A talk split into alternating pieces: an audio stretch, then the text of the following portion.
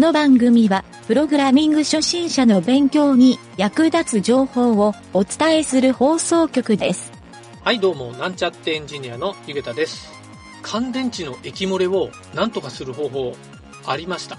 充電池を使うといいらしいですね。まあ充電池はほっといてもすぐに中の電池容量がなくなってしまうので、えー液漏れするレベルではないというふうに人から聞いたんですが、また充電するのがめんどくさそうですね。それではなんちゃってラジオ、始まるよ。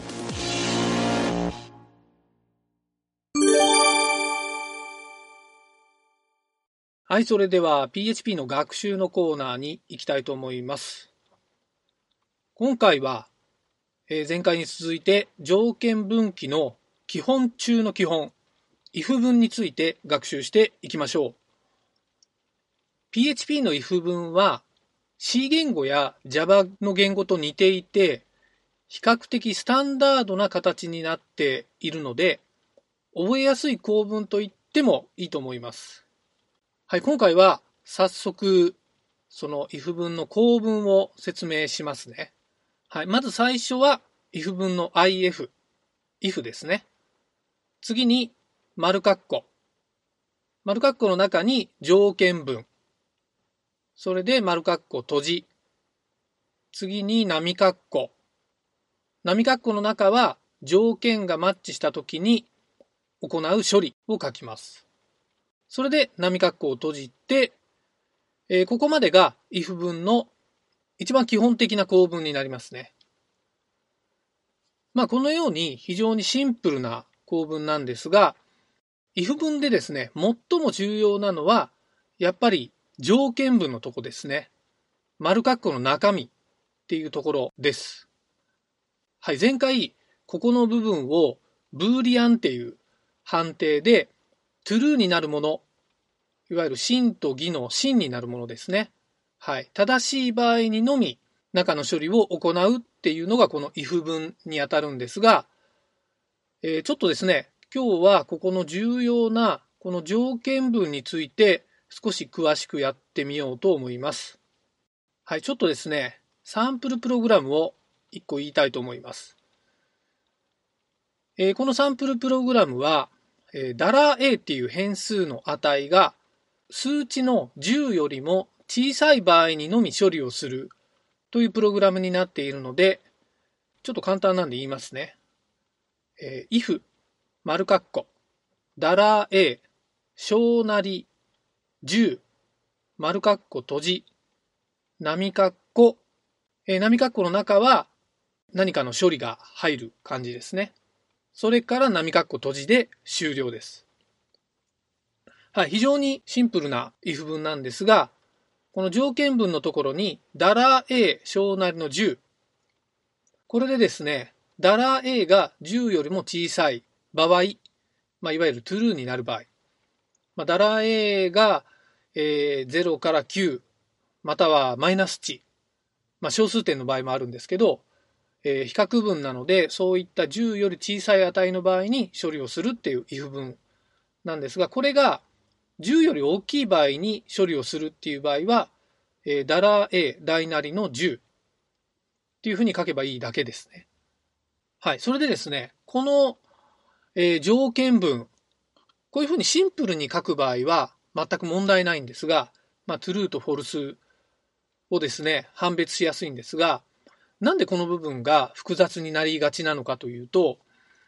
えー今日のですね、実は本題はこれからで、えーこの2つの条件をつなげて書くということができるんですね。はい。ダラ $a が10よりも小さい場合、または10よりも大きい場合、そういった場合に処理をすると。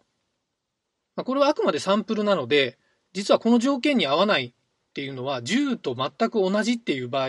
だけなので、10以外の場合っていうのを言いたいときに、こういった処理を書くようになるんですが、まあ、あくまでこの今回のサンプル文は、えーこの条件をですね、つなげて書くっていうところを、えー見てもらうといいかなと思います。はい、ちょっと続きいきますが、えー、$a 小なりの10と $a 大なりの10、この2つをつなげる場合、縦棒2つっていう記号でつなぐ方法があって、えー、条件文のとこだけ言ってみると、ダラ A 小なり10で縦棒2つ。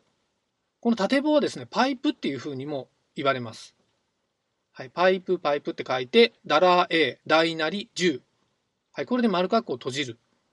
はい、こうすることで、ダラ A は10より小さい場合、またはダラ A は10より大きい場合。はい、この縦棒2つっていうのは、またはっていう意味になるんですが、よくですね、これがプログラムを解説する文章などで書かれているのは、or っていう書き方ですね。ダラ A 小なり10、or ダラ A 大なり10っていう風な意味と同じということになります。えー、このですね、縦棒2つ、これをですね、条件文をつなげるこの役割をするものを論理演算子っていう風に言います。まあ、この難しい言葉は正直覚えなくてもいいんですが、まあ、プログラムの参考書とかにはたまにこういう単語が出てくるんで、まあ、覚えておいて損はないと思います。はい、この論理演算子は他にもあって、この縦棒2つが OR なんですけど、今度は AND っていう役割をする、えー、まさに AND、アンパサンドって言われる記号、これ2つですね。なので、and, and って書く書き方があります。今回のサンプルは実はこのアンパサンド2つを書いてしまうと成り立たない式になるので、えー、ちょっとあまり意味がないんですが、まあ要するに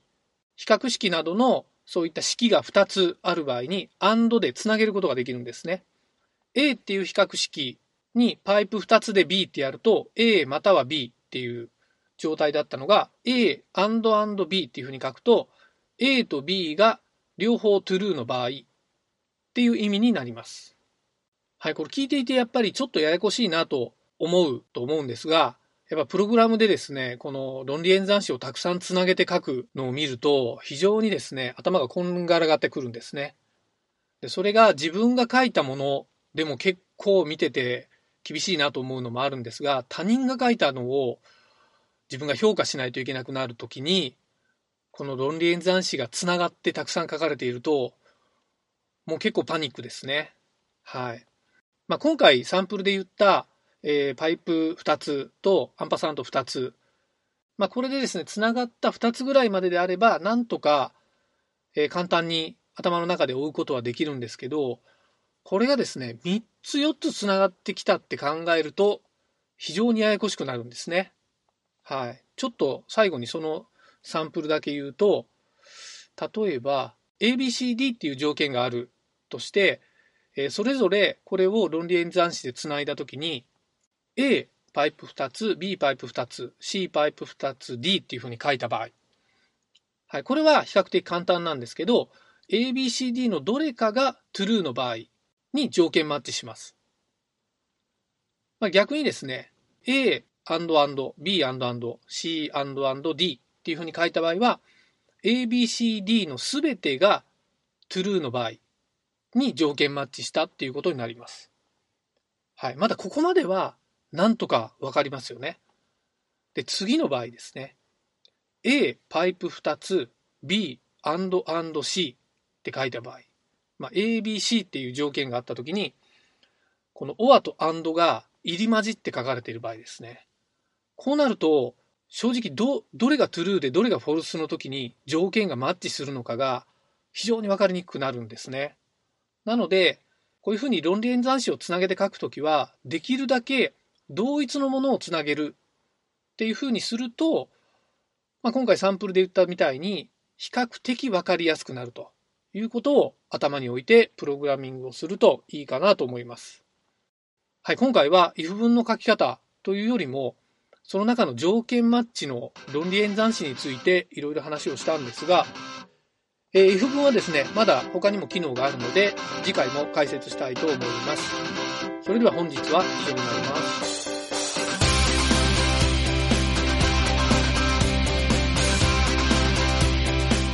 番組ホームページは http コロンスラッシュスラッシュ mynt.work スラッシュラジオスラッシュ